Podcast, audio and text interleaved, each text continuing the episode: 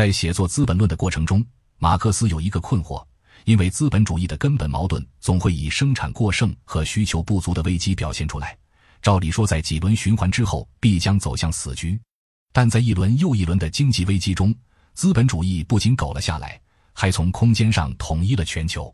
那么问题来了：既然说资本主义会导致生产过剩，那剩余产品到底卖给了谁呢？罗莎·卢森堡在《资本积累论》中认为，是由资本主义之外的世界购买了，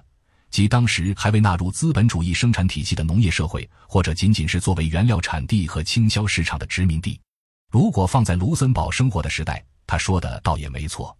帝国主义阶段的国际矛盾就表现为新老帝国之间对于瓜分世界的分歧，不能扩张殖民地和势力范围，剩余产品就无人购买，就没法缓解生产过剩的危机，资本主义的统治就会动摇。在这个意义上，殖民地是要来续命的，利益攸关。不过，卢森堡只说对了一部分，并不全对。现如今，殖民体系早已瓦解。资本主义仍然维持了几十年旺盛的生命力，剩余产品卖给谁？放到现在依旧是绕不过去的问题。对于这个问题，马克思其实一开始就给了答案。他认为要靠黄金开采者来解决，即剩余产品是由黄金这种天然货币来最终消化的。马克思在这个问题上发挥了他一贯的天才，但受历史局限，他并没有预见到未来信用货币会取代金本位，成为资本主义得以续命的关键。说到这里。大家可能已经绕晕了，这和你要讲的事情有什么关系？先不急，我们来慢慢捋清楚这里面的逻辑。上世纪七十年代，布雷顿森林体系瓦解，宣告了金本位的结束，资本主义正式进入信用货币时代。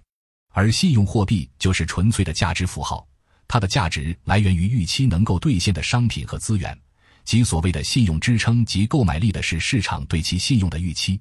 所以理论上说，只要能维持市场预期。信用货币是可以无限增发的，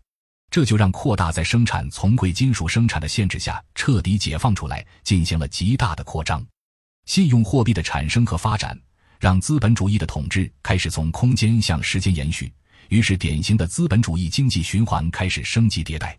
原先的旧版本是这样的：扩大再生产导致剩余产品增多，从而发生商品货币循环障碍，障碍积累，进而爆发经济危机，最终产能出清。然后开始下一轮循环，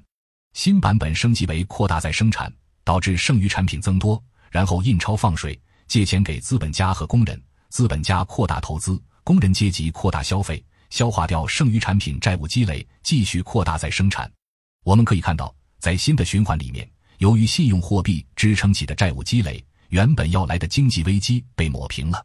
之前在卢森堡的论证里面。承担消化剩余产品功能的殖民地，现在被货币替代了。资本主义因此完成了可持续的扩大再生产，但这种可持续是有代价的，或者应该加一个引号，它并不是真正的可持续。接下来我们聊一聊越南，小伙伴仔细想想，越南代表着哪个国家？不说成越南，我怕这个会通不过。我们以越南的地产经济为例来说明，房地产是越南的支柱产业。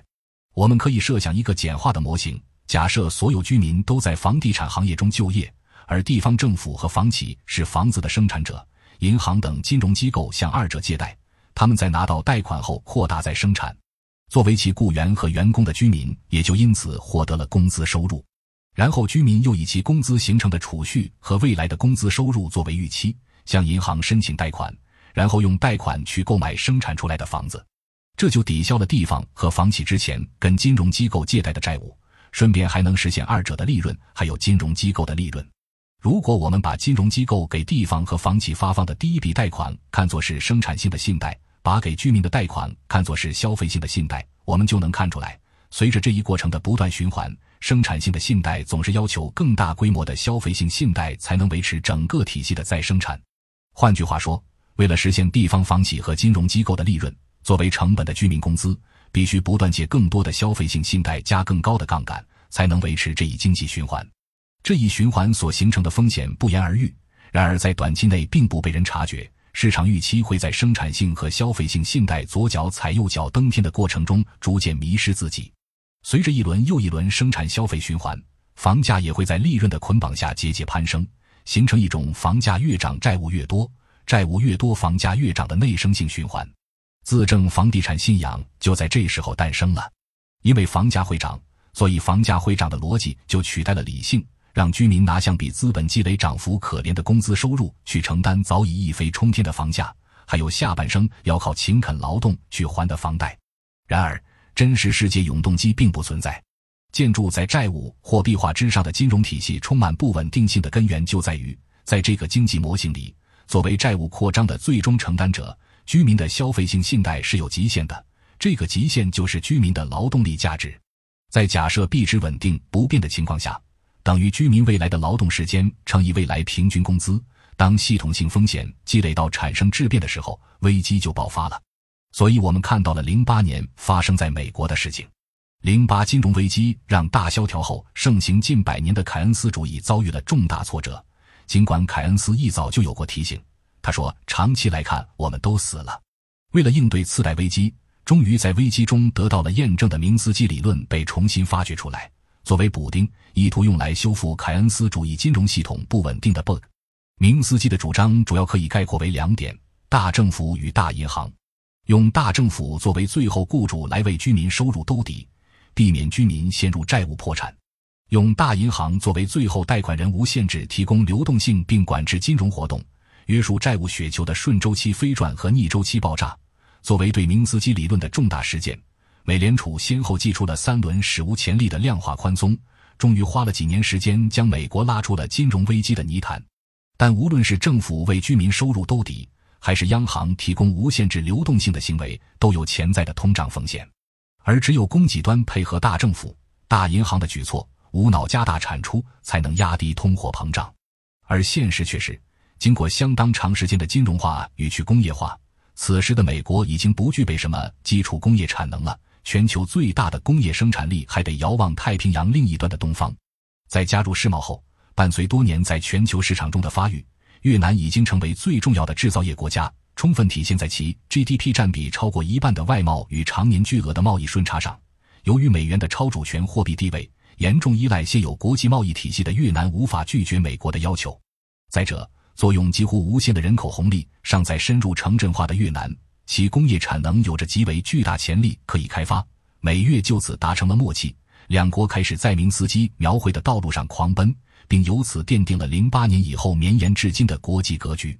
但因为在全球资本主义体系中的地位不同，两国在实践明斯基理论时的侧重点也有着本质的区别。因为对国际秩序的主导地位，美国在践行大政府、大银行时，不仅仅是针对其国内，美国是事实上的全球大政府与大银行，所以它可以充分的发挥大政府最终雇主与大银行最后贷款人的作用，放天量的水来为其居民兜底。相比处在体系核心的美国，作为外围的越南。其放水的主要目标却并不在于直接为居民兜底，而是要为了保就业而扩张产能。此时的世界形成了一种奇妙的营养互补结构。处在一面的越南要为摇面的美国源源不断的提供廉价商品，以免美国发生通胀，进而威胁整个国际贸易体系的稳定。越南人民不断的生产商品卖给全世界，以换回美元，再拿美元去买美国国债，以便美国推行量化宽松。使其居民与企业好友前来买越南生产的廉价商品，就如同那个经典的放羊挣钱、娶媳妇生娃的循环一样。我们能看到这个阴阳互补的结构，同样是一个自我正成的空中楼阁体系。最终的压力在供应端的居民身上。我们可以来分析一下，这个体系要成立有一个首要的问题：越南为什么要配合美国扩张产能？其实这里有一个误区，很多人认为越南是一种被迫的配合。使美国利用了越南，事实并非如此。越南既然走上了革新开放的道路，那需求相对不足，生产相对过剩就是必然的命运。因此，过剩产能对外输出就是唯一选项。为何越是强大的制造业国家，其外贸顺差就越大？就是这个道理。可以说，越南的工业生产力越强大，对美国主导的国际贸易体系的依赖就越深。如果任由金融危机蔓延，外贸需求的骤降也会把越南推向万劫不复的深渊，所以越南在零八年推出万亿计划，不仅仅是为了配合美国救市，同样也是自救。其二，金融危机是危也是机，其走险招。越南在配合美国的同时，也由此一跃成为最重要的工业国，在国际上说话的声量也越来越大，逐渐有了分庭抗礼之势，也为将来的历史埋下了伏笔。不过这里还有一个问题：为什么越南不能也学美国那样，将放水的重点放在为居民收入兜底上？问题就是它确实不能。有几个原因。首先，美国对全球政治经济秩序的主导地位，可以让全球为其量化宽松买单。具体表现在美元超主权货币的地位和美国对世界能源市场的控制上。因此，如果越南在没有上述条件的情况下硬要学美国，结果必然是陷入滞涨，或者还要叠加流动性陷阱，利率将长期趋近于零，或者干脆负利率。这意味着经济上的自我阉割，国家发展再无可能。这方面，日本就是前车之鉴。第二，放水兜底，居民收入本质就是政府贷款发钱给居民消费，这将推高劳动力的价格，对坐拥人口红利、出口导向型的越南是重大打击。而且，一旦走上这条路，就没有回头的余地了。越南的高层对此非常清醒。美国可以做这样的选择，恰恰在于它很大程度上已经去工业化了。生产者与消费者的身份某种程度上做到了分离，就是说，对于基础工业产品来说，美国越来越单纯的消费者面目出现，这也能从其逐年增高的贸易逆差中反映出来。而直接给居民发钱，对第三产业造成的影响远比第二产业要小得多。但与美国不同的是，越南的属性更偏向于生产者，因此，零八金融危机后，越南的选择也就不难理解了。事实上。除了配合美国救市而扩张工业产能之外，别无选择。就这样，后维基时代对明斯基理论的不同实践，将世界逐渐塑造为一种准二元结构。越南与美国分别代表了世界经济格局中的阴阳两极，唯一的共同点是随着经济循环而积累的越来越高的债务。这时候，有意思的地方来了。如图，我们前面说明过的，生产性的信贷总会要求更大规模的消费性信贷来为其买单。越南和美国作为世界经济的阴阳两极，分别构成了世界经济循环层面的生产信贷与消费信贷。也就是说，如果将全世界用一个简单模型来概括，越南就是生产端在经济循环中主要表现为生产性信贷的那一部分，而美国是消费端主要表现为消费性信贷的那一部分。而且，美国还同时扮演了金融机构的角色。在这个视角下，资本主义完成了国家与国际的同构。而随着世界层面的生产性与消费性信贷左脚踩右脚上天，无论是越南还是美国的债务雪球都跟着滚出了天亮。越南不断扩张产能，生产商品换来美元，因为本币无法自由兑换，为了平衡汇率，天量的货币作为外汇债款被创造出来，而又为了平抑通货膨胀，这些流动性被倒向了房地产，房价也跟着上了天，直接造就了房地产支柱产业的地位。房地产成了越南资产的价值锚，越南的老百姓也都掏光积蓄，在房价信仰的光环下，乐呵呵的背上了半辈子的贷款。所以在越南生产信贷主要表现为居民的债务积累，而世界经济的另一极美国则充分发挥了其大政府与大银行的角色，消费性信贷主要表现为政府的债务积累。这里并不是说越南的政府和企业或者美国的居民和企业就不负债了，他们同样负债累累。只是说，矛盾主要特征表现在越南的居民负债和美国的政府负债这两个方面，并且因为消费性信贷主要比生产信贷规模大，才能维持经济循环。美国就此成为了全球最大的债务国。然而，令人恐怖的债务总量对美国来说并不是问题，因为美联储是事实上的全球央行，所以它有足够的工具在变相赖账的同时，还能保证债务信用。美国并不是一个独立的经济体。美国通过政府负债来向全世界扩张信贷，靠的是美元世界货币的地位。它本身是靠其他国家接受美元来为其购买力背书的。美国借助美元成了一个寄生性的经济体。实际上，美国政府并没有为其债务支付过任何实际价值，它支付的只是价值符号，或者说它支付的是对美国国债的市场预期。相反，越南的老百姓却以半辈子房贷的形式付出了几乎一生的劳动时间。就是说。在这个经济体系内，以越南老百姓为代表的供给端劳动者，通过自身加到极限的债务杠杆，供养了包括美国普通老百姓在内的整个系统。为什么说建立在明斯基理论基础上的世界经济是空中楼阁？就是这个道理。从这个意义上说，越南确实是世界经济体系中的被剥削者，而美国就是剥削者。如果只是将越美看作简单的主体，进一步忽略他们各自的内部矛盾的话，我们甚至可以直接借用北一辉的理论，美国就是国际体系中的资产阶级，而相对的越南是无产阶级。那我们是不是应该发起国与国之间的阶级斗争呢？大家可以先查一下这个北一辉到底是什么人。我们说回债务问题，实际上任何的就是都不改变，既有的债务周期推动的历史长周期，延缓债务雪球对社会生态造成的破坏，也是治标不治本。因为这是资本主义生产分配方式所决定的，生产过剩、需求不足是必然的宿命。建筑在此之上的经济金融理论再精妙，不过是将问题扭曲，换一种死法而已。近代以来的典型债务问题，基本只有两条路可走。对外走侵略扩张的路，将内部问题转化为外部问题，或者任由市场自我调节危机发酵，然后产能出清，开启下一轮循环。但现如今的债务问题不再是典型的债务问题了。资本主义通过信用货币与全球化，将全世界都纳入了一个整体的债务危机之中。越南与美国只是这个整体中突出的两极，单个拎出来并不构成问题的全部。这个危机的整体性体现在：首先。任何单一国家都无法选择自发出清，因为作为全球大银行的美国可以通过美元潮汐来收割这些国家，让其自发出境后也无法顺利进入下一个循环，而只是成为美国进行下一轮债务扩张的燃料。其次，作为经济循环整体的一部分，任何深度介入世界经济体系的大国都无法轻易将内部问题转化为外部问题，因为已经不存在外部了，尤其是越南与美国。因为把对外转移矛盾的企图付诸大规模的战争事件，尤其当战争的对手还是经济循环另一端的时候，将会加速引爆自身内部矛盾。这也是核威慑之外的另一层恐怖平衡。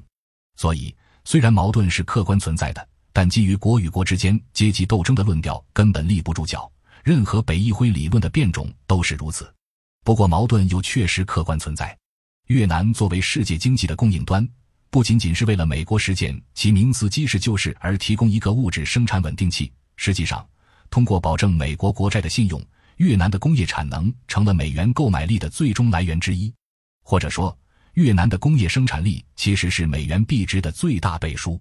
然而，不仅是因为越南不甘于只做以美国为核心的世界经济体系的外围，配合美国一同实现明斯基理论本身就是在饮鸩止渴。就算越南愿意。这一越来越庞氏化的经济循环也是不可持续的。零八年以后，越南通过扩张产能，深化自己在世界经济体系中的角色，虽然成功延缓了生产过剩危机，但却也加深了这一危机，并且固化了自身供应端的地位。可以说，越南在这个美国主导的体系中越是成功，就越难以摆脱被剥削的地位和必然的宿命。所以，从很早开始，越南就在谋求新的发展策略。主要有两个举措：一是通过产业升级逐渐摆脱基础工业产品供给端的定位；二是通过区域整合及两廊一圈计划对旧大陆的整合来摆脱对美国市场的依赖。这两个举措的最终目标就是脱离美国，再造一个新的世界体系，或者实际一点说，再造一个区域体系来取代美元霸权的地位。美国同样对越南的蠢蠢欲动早就不满。作为世界经济体系的央行与消费端的代表。对供给端的控制是保证其自身稳定的前提，但供给端过于集中，在越南的现状否定了控制的可能，并且在危机爆发后，出于救市的需要，这种集中的程度还进一步加深了。随着债务雪球越滚越大，美国不得不通过贸易战来敲打越南，围堵越南产业升级之路，企图让对面同样快走到死胡同的越南重新说服自己，尽管贸易战就是自损八百的七伤拳。此外，美国还妄图在其国内重建制造业供应链，并开始着手在国际上物色越南的替代者。自零八年以来奠定的建筑在明斯基理论上的全球化格局开始松动了，历史进程逐渐在加速，越美都在加紧执行各自的战略。然而，此时的老天爷仿佛开玩笑一般，往正在快速升温的干锅里又撒了一把催化剂。人类社会的矛盾也许本来还有一点调和的余地，疫情爆发之后。历史这辆车门焊死，方向盘拆掉，老天爷替人类踩死油门，加速往前冲。